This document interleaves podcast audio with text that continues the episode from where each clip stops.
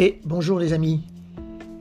Aujourd'hui, je vais vous faire une lecture d'un extrait euh, d'un livre qui est devenu un peu un, livre euh, que je dirais euh, de chevet, que je reprends régulièrement. C'est un livre de Alan et Barbara Pease. Pourquoi les hommes n'écoutent jamais rien et les femmes ne savent pas lire les cartes routières? Une façon amusante euh, d'expliquer euh, que nos différences sont, naturelles et que plutôt de, de nous les reprocher ou d'essayer de, de les changer, il serait plus intéressant de les reconnaître et de les conjuguer. J'ai choisi un extrait page 172. Le chapitre s'appelle Ce dont nous parlons. Prêtez l'oreille à n'importe quel groupe de femmes ou d'hommes, de garçons ou de filles, peu importe le pays, et vous vous rendrez compte de la manière dont les connexions cérébrales de chacun des deux sexes les poussent à parler différemment des mêmes choses. Les filles parlent de qui aime, qui ou de qui est en colère, après qui. Elles jouent en petits groupes et partagent des secrets sur les autres, en une sorte de lien affectif. Adolescentes, les filles parlent des garçons, de leur poids, des vêtements, de leurs amis. Adultes, les femmes parlent de régime, de relations personnelles, de mariage, des enfants, d'amants, de célébrités, des vêtements, de l'action des autres. Mais aussi de relations au travail et de tout ce qui peut concerner les personnes et les questions personnelles. Les garçons parlent des choses et des activités. Qui a fait quoi? Qui est bon à quoi? Et comment fonctionnent les choses? Adolescents, ils parlent de sport, de mécanique et de la fonction des choses. Adultes, ils discutent de sport, de leur travail, des nouvelles, de ce qu'ils ont fait ou des endroits où ils sont allés, de technologie, de voitures et de gadgets.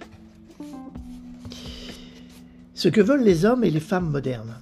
Une étude récente réalisée dans cinq pays occidentaux a consisté à demander aux hommes et aux femmes de décrire le genre de personne idéale qu'ils voudraient être.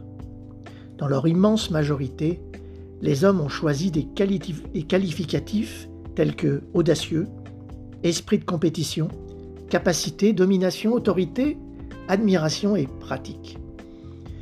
Dans la même liste, les femmes ont choisi chaleur, amour, générosité, sympathie, attraction, amitié et don. Les femmes ont mis le fait d'être au service des autres ou de rencontrer des gens intéressants au plus haut de leur échelle des valeurs, tandis que les hommes désignaient le prestige, le pouvoir et la possession de choses. Les hommes apprécient les choses, les femmes apprécient les relations.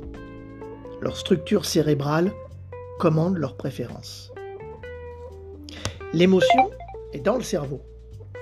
La chercheuse canadienne Sandra Wilson a effectué des tests sur des hommes et des femmes pour localiser la région de l'émotion dans le cerveau grâce à l'utilisation d'images chargées émotionnellement, montrées d'abord à l'hémisphère droit via l'œil et l'oreille gauche, puis à l'hémisphère gauche via, via l'œil et l'oreille droit, elle a conclu que l'émotion était localisée dans des régions différentes du cerveau, montrées dans les figures suivantes.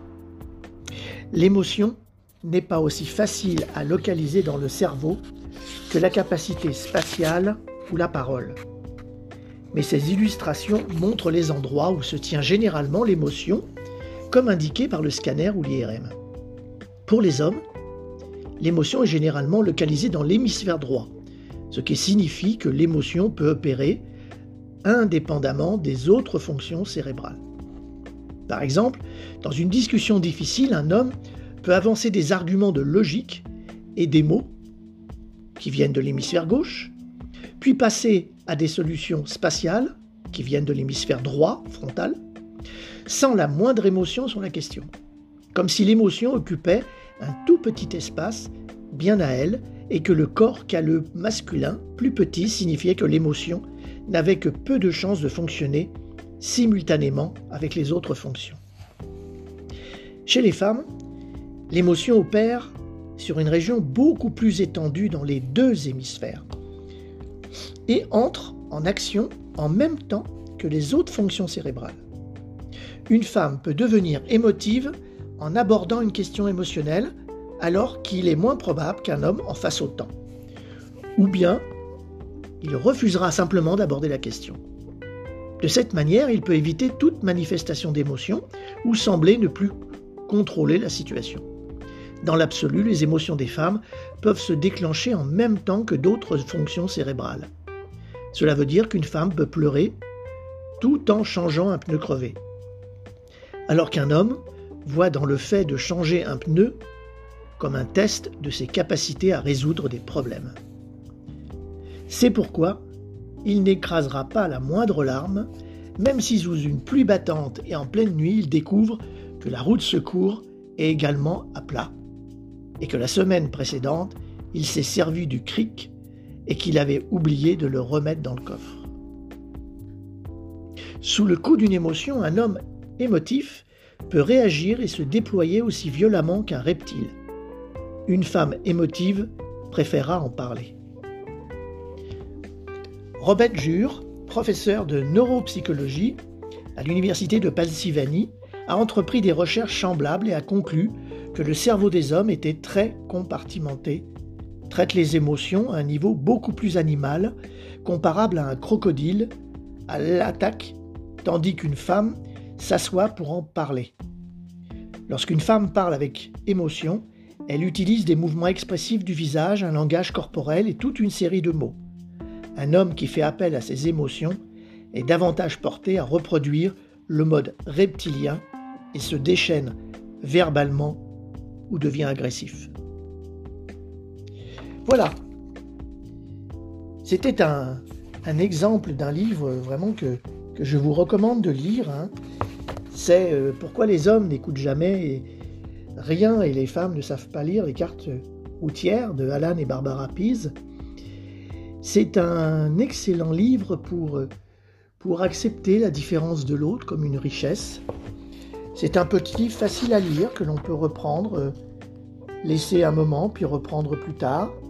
Un petit livre de 300, euh, si j'enlève le sommaire, 329 euh, pages.